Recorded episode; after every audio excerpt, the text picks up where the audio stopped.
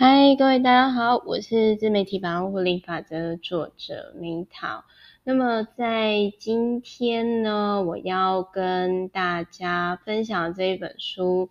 努力但不费力哟。这一本书呢，我先讲一下，就是我个人是觉得值得购买的。如果说你本身是有小朋友的人，然后呢，就是你的小孩子呢，可能有一些就是。在生病，或者是说，呃，是比较一些遗传性的疾病的话，那这希望这一本书呢，可以对于大家有一些些的人生启发。那这一本书的作者呢，呃，我想要讲一下，就是说这一本书我本来一开始看我是觉得还好，可是当我就是。今天要讲这本书之前，我又再次看一下这本书，然后我就发现要说，嗯，我要把它，就是因为它是电子书，然后我就想说，嗯，那我要把它归类到，呃，常常三不五时观看的书。为什么？就是因为有些书是这样，第一次看你觉得可能没有什么，可是第二次看你就会觉得说，嗯，我至少要长期持有一年的那种状态。那这本书就是这样，所以就是结论就是，我个人是认为这一本书是值得花个几百块去买的，因为我是真的有启发。这一本书我真的有 get 到新的东西、新的观点，所以我觉得以我定义来说，我就觉得这是一本好书，因为我获得新观点。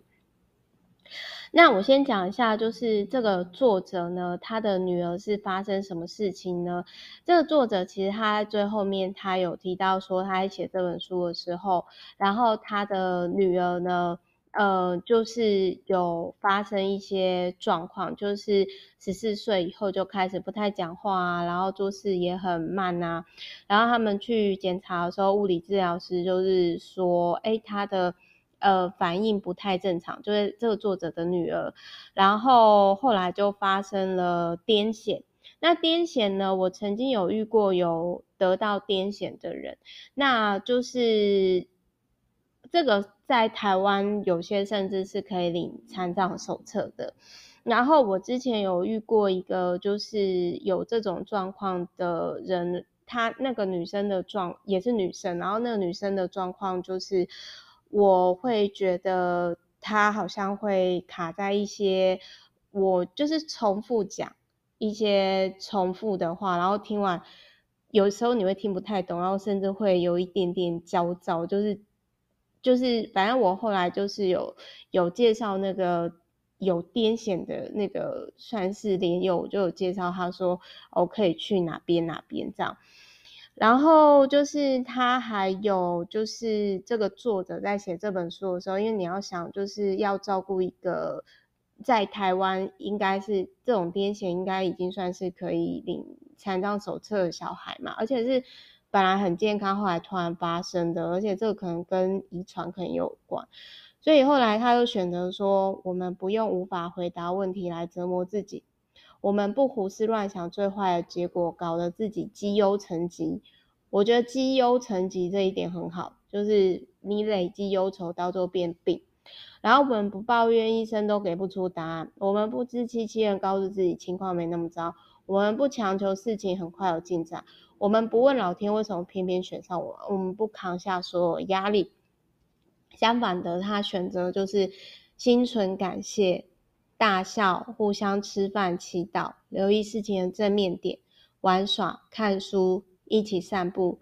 那其实我在看了这本书的这一段，其实这是这本书的最后面。我我先把它拿到前面讲。我只是想要跟大家讲的是说，如果你现在你觉得。我我觉得啦，就是说不积忧成疾，以及每件事情去找到正面点，我觉得这真的是一个很棒的一个转念的方式。那像这个作者呢，你看哦，他就讲说他们选择一起吃饭啊，一起讲故事，一起大笑，一起看书，一起玩，这是不是我们日常生活当中？你觉得很不起眼，但是其实这是很难能可贵的幸福。那后来呢，在他写书出版的现在，虽然他女儿已经发病过两年，但是他又有笑容，他可以开始走了，可以摔跤了，可以成长了。虽然他没有讲这整个经过啦，但是我觉得就是说，其实我觉得想法是很重要的。他本来他可他选择用很轻松的态度去面对这个看起来好像很沉重的结果，所以就是他有提到说，人生其实不一定要像大家所想的那么难，那么复杂。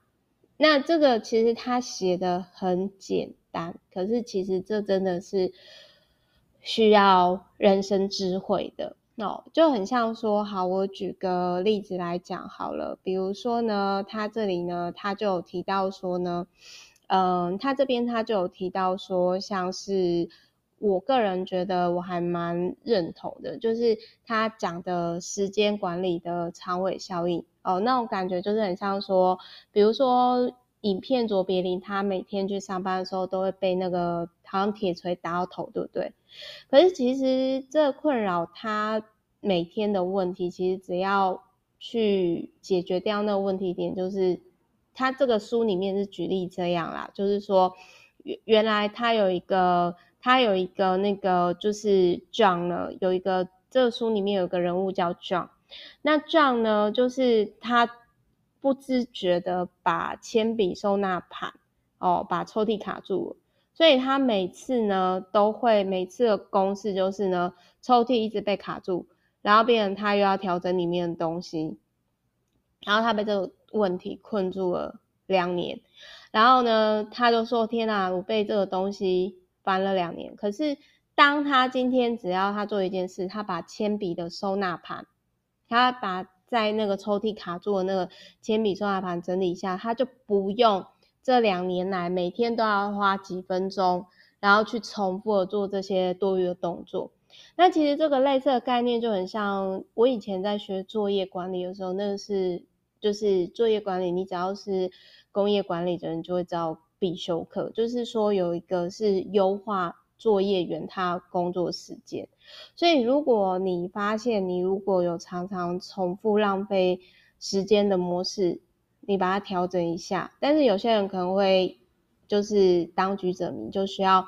别人来提醒这样子。好，那那个就是再来呢，我们来看一下，就是他这里还有提到说，独门知识可以带来就是永久的。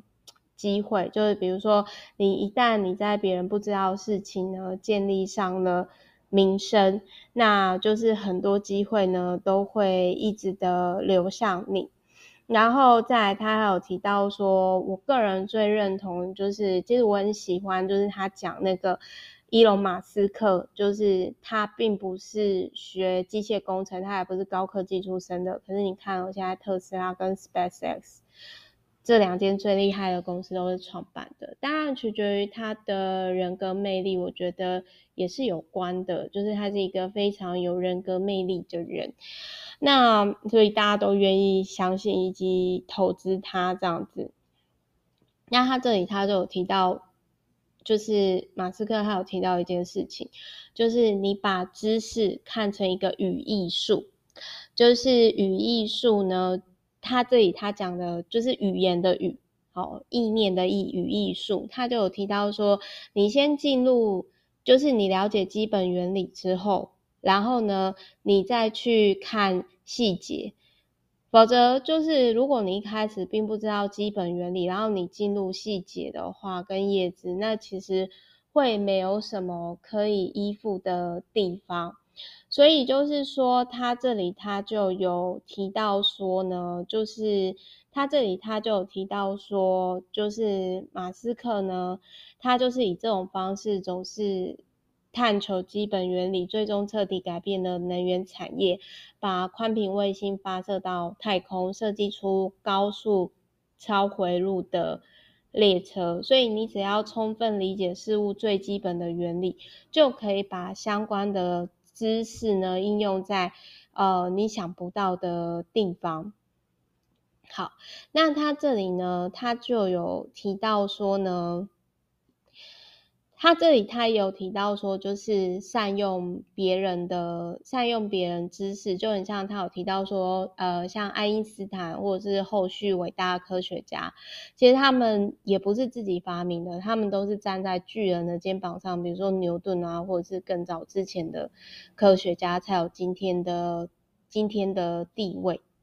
那他还有提到说，最有用的知识往往是来自于我们学所学之外的领域类，以及他有提到说，如何充分发挥阅读的效益呢？就是他这里就有提到说呢，我其实是蛮认同的啦，这也是为什么就是我个人很喜欢就是呃分享阅读的地方，因为常常就是我客户啊，或者是说比如说我的。嗯，家人或者是我男朋友，就有时候会问我一些事情，我可以很快举一反三，是来自于这些书籍。但是话又说回来，我当初会接触书籍，是因为我实在是童年太不快乐，太痛苦了。然后我心里想说，我到底该怎么解决这个问题？可是我周遭其实好像没什么人可以解决我的问题，所以我是因为我想要解决我自己人世间的问题，然后我才开始去做这件事情的。所以最终最大的受益者还是受益者还是我自己啦。就是他这里呢，他就有提到说，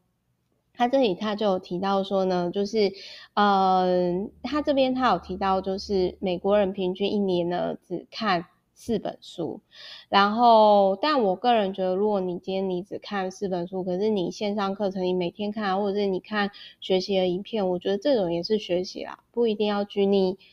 我个人是觉得不一定要拘泥书啦，但是我蛮认同，就是它里面所提到的，比如说像以林，就是以林迪效应，它是说一本书呢，假如说它是经典书，比如说像。什么老子啊、庄子啊，它已经存在几千年了。那这种书呢，就是未来存活的几率会越高，所以你应该要优先读经典书籍，在各个领域呢优先阅读经典书籍，然后掌握这个脉络。可是话要说回来，我觉得有些经典书籍呀、比如说像你说儒家好了，它为什么会存在？是因为当权者想要利用儒家的思想去掌控人民嘛。就是有效的洗脑嘛，这个就是另当别论。另外一件事，我并不觉得所有经典跟古书都值得阅读。然后再来呢，他有提到说，阅读是为了吸收，而不是完成一件事情。呃，我个人会觉得，我个人会觉得说，嗯。有时候就是有些人他可能看完书，他没办法完整讲内容是什么，那很有可能是他并没有真正的吸收。但是话又说回来，我个人是觉得说，我并不觉得阅读是为了吸收，因为我反而是觉得说，你看了这本书，你有学到一个新的观点，你甚至去做一件事情，我觉得我比较认同这个论点。但是这个可能就是我跟这个。作者比较有出入的地方，但是我还是蛮认同阅读是世界上最高杠杆活动之一。那再来，他有提到说，他每次看完一本书，他都会花十分钟用自己的话把学到的东西写成一页的心得。那这个就很像说，我现在在做的事情，我可能看完这本书之后，然后我跟你们分享，就是这个阅读心得。就是我自己的想法，一些一些感想啊，然后这些事情。那他还有提到说，除了你要去看事物的原理之外，你要去寻找很多事情的共通性。然后他还有提到说，就是你怎么对待别人呢？别人就会怎么回报你。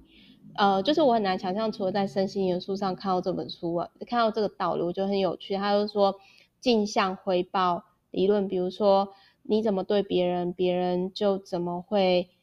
就就会怎么回你啦，就会怎么回你这样子。那他还有提到，就是他这边还有提到说，你要如何看清楚事情的方法。那他这里就有提到说，活在当下，以及就是他就有讲说，不费力的状况就是随时的察觉。活在当下状态，那这个我觉得比较有点类似像心流的状态，可是我必须要说，很多人真的就是很容易就是抓到一些事情的重点。那有些人可能他就是比较容易就是在细节上就是太费心，但无论如何呢，跟身体有关就是呢，他有提到说睡眠要充足，这我很认同。我觉得睡睡饱啊，他就有提到说至少要睡饱六小时，但是我真的是觉得说睡饱真的是非常非常重要。还有就是什么都不做的艺术，其实有些人是很难很难想象自己什么都不做的哦。那还有呢，就是他有提到说故用怨恨呐。呃，往往是用来填补心中未能满足的情感需求，可是这个不会让自己的生活更好。就是他有提到说，如果你专注在感恩，你会从匮乏状态变成拥有状态，就是很像说，就是它里面就有提到，比如说你缺乏的东西，这你的能量是往内输，但是当你只着重在你所拥有，你是开放式的。比如说，在我看了，我就会觉得说：天哪，我已经有好多，我真的没有办法想象说，就是我的小孩我养大了，然后，嗯，可能就是他会有癫痫，然后有一段时间我们会过很辛苦的生活，我没有办法想象这样的生活，诶，说实话，所以我就会觉得说，诶，就是也还蛮感谢说。自己目前的身体健康，然后我周遭的人也很健康。那他在这里呢，就是他也有提到，就是他也有提到说，就是放下的力量。那我个人是觉得说，放下一些抱怨啊、负面啊、仇恨的力量，也是蛮重要的。那他有提到说，要获得生命中真正重要的事情，第一个是获得超能的能力，那一就是另外一个就是练就把困难变简单的能力。他其实讲的这个东西哦，就是他要讲很简单，但是其实我知道说，这个是他必须要下很很多功夫的事情。我待会最后再 conclusion，我再继续讲。他有提到说，不辛苦就不叫重要的错误假设，什么意思呢？比如说呢，很多人哦，就是说，就是很爱说，就是呃，努力挣来，甚至还会说辛苦挣来。语言也泄露了我们对简单轻松的方式呢，就是并不信任。但是为什么一定要辛苦赚钱？为什么我们不能想说，我们理解资本市场玩法，然后我们很轻轻松松的就拥有适合我们的钱呢？对不对？所以就是他这里他就有提到说，用最省力的方式做事情，就是他这里有提到认知放松原则以及最小努力原则，就是我们都倾向用阻力最小的方式来获得。自己想要的成果，所以这就是为什么很多很容易被投资诈骗啊，然后还有包含呃柬埔寨诈骗啊，以及很多人都不想要好好认真运动，然后就想要吃减肥药瘦身啊，可能可能就是 可能就是这样子。但是我个人是觉得说，嗯，我们不一定要很辛苦瘦身，但是。我举个例子啊，就是说不一定要很辛苦完成目标，但是我们可以配合脑袋的设定，就是好，比如说我每天我如果要养成运动习惯，我就一早起来就是先做我最不想要做的运动，然后五分钟、十分钟也好，有做就好。那这个我觉得就是一个很好开始，就很像说，呃，比如说就是这个作者他曾经有一段时间，他就说。他很抗拒写下一本书，因为他觉得他没有办法达到理想状态。所以呢，他那个时候，他后来还是挑出时间来做。那比如说，你如果不不是很想写书，那你就是一早起来你就开始写一段字，因为这是你最不想做的事情，最抗拒做的事情嘛，对不对？好，然后那就今天呢，就是反正他这里面就是我。看完之后，我个人就觉得说，我非常非常认同。呃，应该我最后 conclusion 我讲一下啦，就是这本书我学到的东西，就是他有提到说，伊隆马斯克他在学习的这个语艺术的这个观概念跟观点，然后还有我也很认同他讲的时间管理的长尾效应，就是说，麻困扰你很多年的问题，它可能只需要几分钟就解解决，但是关键是在于说，你可不可以去，关键是在于说，你可不可以去看到。这个根本，关键是在于说你有没有办法看到这最根本的点，然后你要如何就是去很在很短的时间，有点类似说杠杆，然后你去看到这些共通性、这些原理，就是他这里他就有提到说，比如说不同的概念互不相干，代表是线性知识，但是你只要互相连接起来，它就有一个。剩余经济的价值，就是我刚刚听前面提到跨学科思想交流会孕育出新的东西，然后所以而这些是很不费力的，可以发挥创意的关键。所以就是如果你需要天外飞来一笔的创意的话，那就是我觉得看不同领域的书籍，我觉得这是帮帮助很大的。就是提供给提供给各位提供给各位参考哦，提供给各位参考。然后好，那反正我觉得这一本书呢，就是他讲的这很简单啦。可是你今天你要如何看到这个领域这个最根本的，就是呀，我觉得也是有点呼应说八十二十法则。你如何看到最重要的东西，然后再把一些。细节啊，然后再把一些小，我举个例子来说好，比如说，我个人是觉得说，如果你今天假设啦，你的餐厅或者是餐车你是开在科学园区好，location 很重要，然后那 location 呢，又是它就是在那种就是大家下班会经过的地方，除非你东西真的是极度难吃到无比啊。